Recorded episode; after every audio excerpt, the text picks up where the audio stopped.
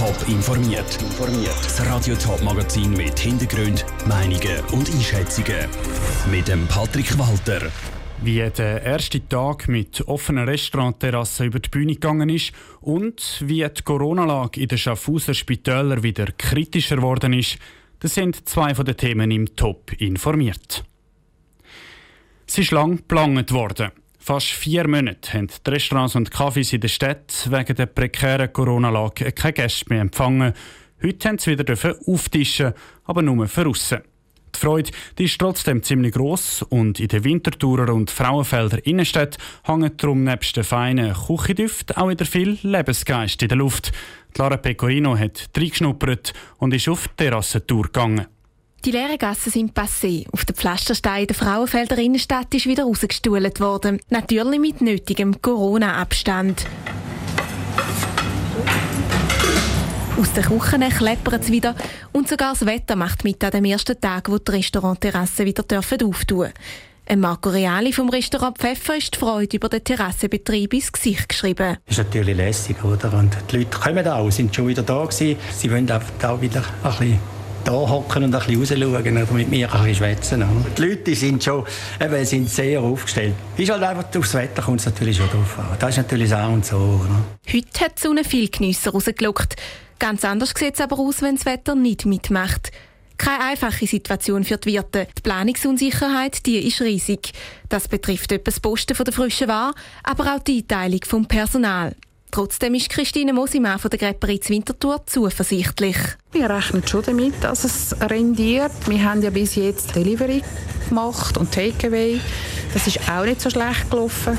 Und wenn wir jetzt auch noch Terrassen können auftun können, hoffen wir, dass es rendiert, dass es etwas bringt.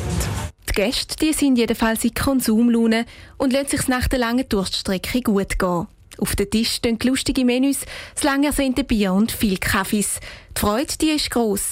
Das trotz dem einen oder anderen Wehmutstropfen. Wirklich schön gewesen und man merkt, wie lange man darauf verzichtet hat. Es ist schon noch ein anders. Man ist nicht so unbeschwert wie vorher unterwegs. Es war toll, dass man wieder auf der Terrasse können hocken. Es ist mega schön, gerade auch bei dem Wetter und wieder mit der Kollegin zusammen. Maske müsste nicht sein, aber ja. Ich genieße es, dass das wieder möglich ist mit den nötigen Vorsichtsmaßnahmen. Herrlich, oder?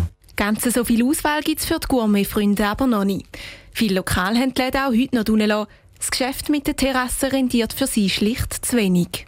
Clara Pecorino hat berichtet. Ein Haufen Leute geniessen also die neu gewonnene Freiheit auf der Restaurantterrasse und in den Gartenbeizen. Gleichzeitig gibt es aber Stimmen, die kritisch sind. Eine davon ist die vom klinischen Direktor vom Kantonsspital Schaffhausen, Markus Eberhardt. In seinem Spital sind nämlich alle Beatmungsplätze auf der Intensivstation besetzt, die Hälfte davon von Corona-Patienten. Und am Wochenende mussten darum auch schon müssen Patienten in andere Spitäler verschoben werden. Im Interview vor der Sendung erklärte Markus Eberhardt, was er in dieser Situation erwartet. Wir müssen appellieren an Bevölkerung, dass einfach noch nicht vorbei ist mit der Corona-Krise, sondern dass sich auch, wenn jetzt ein gewisser Öffnungsschritt passiert ist, ab heute, dass man sich auch gleich noch an die Schutzmaßnahmen halten, dass man soll Abstand halten, Masken tragen, wenn immer möglich. Sie haben gerade angesprochen, die Öffnungen, die heute in Kraft treten sind. Ähm, wie fühlen Sie sich so ein bisschen mit Blick auf die Öffnungen und vielleicht auch mit Blick auf die äh, Corona-Demonstration mit hunderten Leuten, die gerade das Wochenende Schaffhausen war? Ja, es macht einem einfach Sorge aus Sicht vom Spital, oder? Man hat ein gewisses äh, Verständnis, dass den Leuten alles zu viel geworden ist und dass die Leute ja, halt so ein bisschen am Anschlag sind aus anderen Gründen. Trotzdem lässt sich die Krise nicht wegzaubern, oder? Man kann nicht einfach politisch wünschen, dass wir jetzt keine Krise mehr haben. Und so Demonstrationen sind vielleicht nicht sehr hilfreich, oder? Ich meine, wenn tausend Leute so nach auf dem Frontlagplatz singen und skandieren, da ist einfach ein Ansteckungsrisiko, das enorm hoch ist und schlussendlich sind wir dann an den Spitälern wieder dran, die Leute zu versorgen. Gehen die Lockerungen von heute zu weit? Hat man müssen warten oder sogar die rückgängig machen? Da, ist ja, da streiten sich die Experten. Ich persönlich glaube, es ist zu früh für Lockerungen, aber das ist die Sicht vom Spital und die Sicht von denen, die halt immer belastet werden, oder? Äh, auf der anderen Seite muss man ein gewisses Verständnis haben für die leichten Lockerungen, die hier stattgefunden haben. Aber wichtig ist einfach, dass man das gut beobachtet und dass man genug früh reagiert und sich nicht äh, scheut zu reagieren. Ich glaube, das ist der Punkt, oder? Da einfach äh, geöffnet ist und dann einfach offen bleibt, obwohl die Lage sich verschlechtert sagt der Markus Eberhard, der klinische Direktor vom Kantonsspital Schaffhausen, vor der Sendung. Laut ihm ist es auch schon wieder schwierig, zum Patienten in andere Spitäler zu verschieben, weil auch in den Kantonen rundherum der Platz schon wieder ein bisschen knapp wird. Es ist der wohl bekannteste Zürcher Brauch. Sechs Leute und dazugehörige Verbrennen vom Schneemann am Böck. Wegen der Corona-Krise ist sechs Leute abgesagt. Der Böck entgeht im Schicksal aber trotzdem nicht. Er wird verbrennt, bis ihm der Kopf lupft. Ausnahmsweise aber nicht auf dem Sechsleutenplatz Zürich, sondern in der schönen Schlucht im Kanton Uri. Dort bei den Vorbereitungen mit dabei war, für uns der Jan Isler. Bereits zum 117. Mal wird der Böck im Rahmen vom Sechsilüten verbrennt. Allerdings nicht wie gewohnt auf dem Sechsilütenplatz im Herzen von Zürich, sondern im Gastkanton Uri. Vor der beeindruckenden Bergkulisse vom Gotthard bauen die Helfer den Böck in der Schöllenen Schlucht auf. Genauer gesagt auf der berühmt-berüchtigten Teufelsbrücke über den tobenden Reus.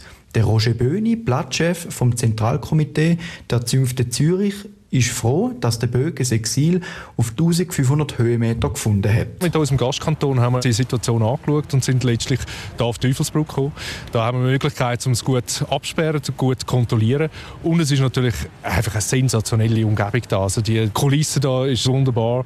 Und ja, es wird eine spannende Geschichte auch, zusammen mit dem Teufel und dem Corona und dem Böge. Die Vorbereitungen für den heutigen Tag sind schon über Wochen gelaufen. Speziell ist, dass der Schneemann auf einem kleinen Podest auf der Teufelsbrücke steht. Von von dort aus wird er mit brennbarem Material 8 Meter hoch aufgeschüttet. Zoberst befindet sich der Böck. Das Material wird vom Kranen zum Podest befördert. Dort hat es fleissige Helfer, die das gesicherte Material unter dem Böck verteilen. Die ganze Einrichtung nennt der Roger Böhni eine gewaltige Ingenieursleistung. Es ist nicht ganz so einfach auf der Teufelsbrücke, weil das ist denkmalgeschützt, das ist höchstes Gut. Und wir haben nicht können einfach einen Bögen mit dem Bürgerstock da draufstellen, das ist viel zu schwer. Und darum hat es das Podest gegeben, das ist das eigentlich auf den Felsen abgestützt. Das heisst, die ganze Tonnage liegt auf dem Felsen, nicht auf der Brücke. Ein weiterer Grund, warum die Schöllene Schlucht gewählt worden ist, ist, wie sie schwer erreichbar ist für Schaulustige. Die Zufahrtsstraße zwischen Göschne und Andermatt wird im Verlauf des Abends noch gesperrt. Den Besuchern sind am heutigen Tag nicht erlaubt. Einziges paar geladene Ehrengäste dürfen am Spektakel beiwohnen. So auch der Rudi Zkracke, Landratspräsident vom Kanton Uri, der sich sehr freut. Wir Urner haben Freude und ich glaube die Zürcherei, weil wir haben ja schon seit Jahrzehnten noch den Brickenschlag mit dem Gemeinderat von Zürich, der Landrat von Uri. Und wir kennen eigentlich einen Teil aneinander und es ist immer auch ein guter politischer und gesellschaftlicher Ausgleich, den wir seit Jahren schon mit der Zürcher pflegen. Der Rudi Kraken, der Urner Landratspräsident, im Beitrag von Jan Isler. Wie gut der Bög auswärts brennt und wie warm der Sommer dementsprechend wird, das wird schon bald klar. Am 6. wird nämlich Feuer gelegt. Top informiert, auch als Podcast. Mehr Informationen gibt es auf toponline.ch.